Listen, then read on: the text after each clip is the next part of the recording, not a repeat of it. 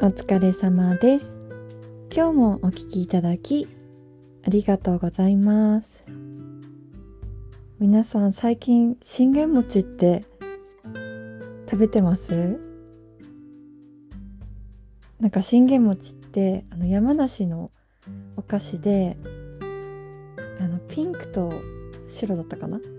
の透明なこう風呂敷みたいのに 一個一個くるまっててで中にきな粉のお餅みたいのが入っててそれに黒蜜をかけて食べるお菓子なんですけど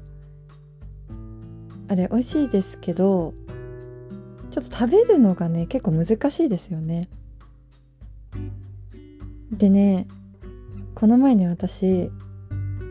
あるところでこの信玄餅をねお茶受けに出されたんですよ。で私さ信玄餅の正しい食べ方って知らなくてさ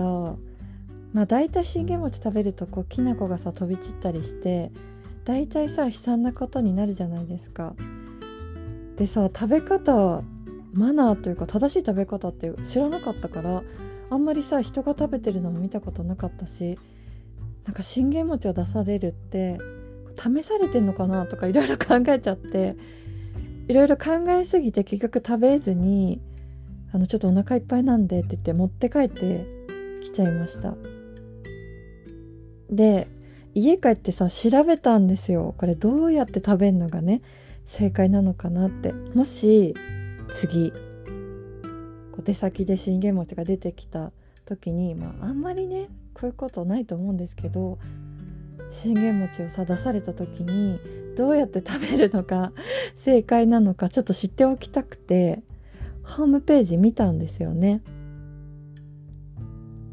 でこの信玄餅の会社何て読むのか私知らなかったんですけどこれ桔梗屋さんって読むらしいです桔梗屋さんの信玄餅ですねでね4個食べ方が書いてあってであその前に私の食べ方は普通に風呂敷外してで黒蜜が入ってるじゃないですか。それを取って透明の蓋も外してなんかちょっとくぼんでるとこあるじゃないですか。蓋で。でそこに黒蜜垂らしてあのついてるようじみたいので食べる。まあごくごくこれ普通だと思うんですけどこれだときな粉結構飛び散るんですよね。で綺麗に食べれないですよね一応風呂敷を下に引いて食べるとはいえまあなかなか綺麗に食べるのは難しいのかなって思うんですけど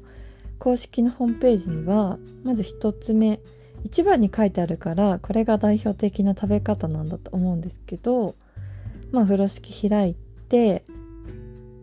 で中にきなこ餅が3個入ってるじゃないですか。でようじを真ん中のお餅に刺して真ん中のお餅を浮かせます。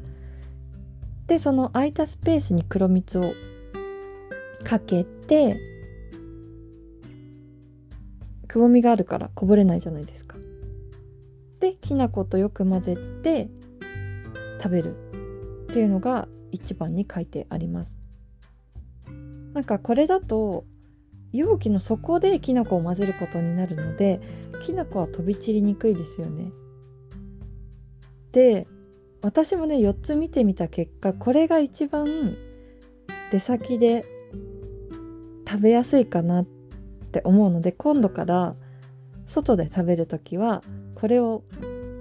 使いたいと思います。でね番外編としてこれめっちゃびっくりしたんですけどでも、ね、公式に書いてあるから公式のやり方だと思うんですけどまず風呂敷を外して広げます。綺麗に。でその広げた風呂敷の上にあの箱に入ってるお餅を全部出すんですね。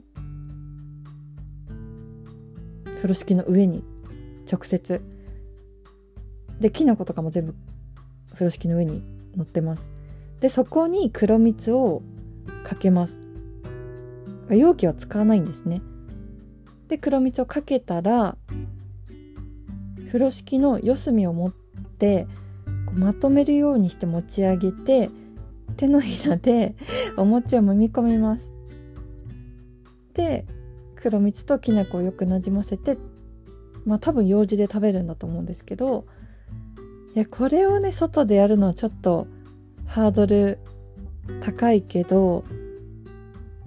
なかなかこれを人前でやるのは難しいんじゃないかなって思うんですけどこれ一人の時はねすごくいいなって思いました。今日もお聴きいただきありがとうございました。ご意見ご感想をお待ちしております。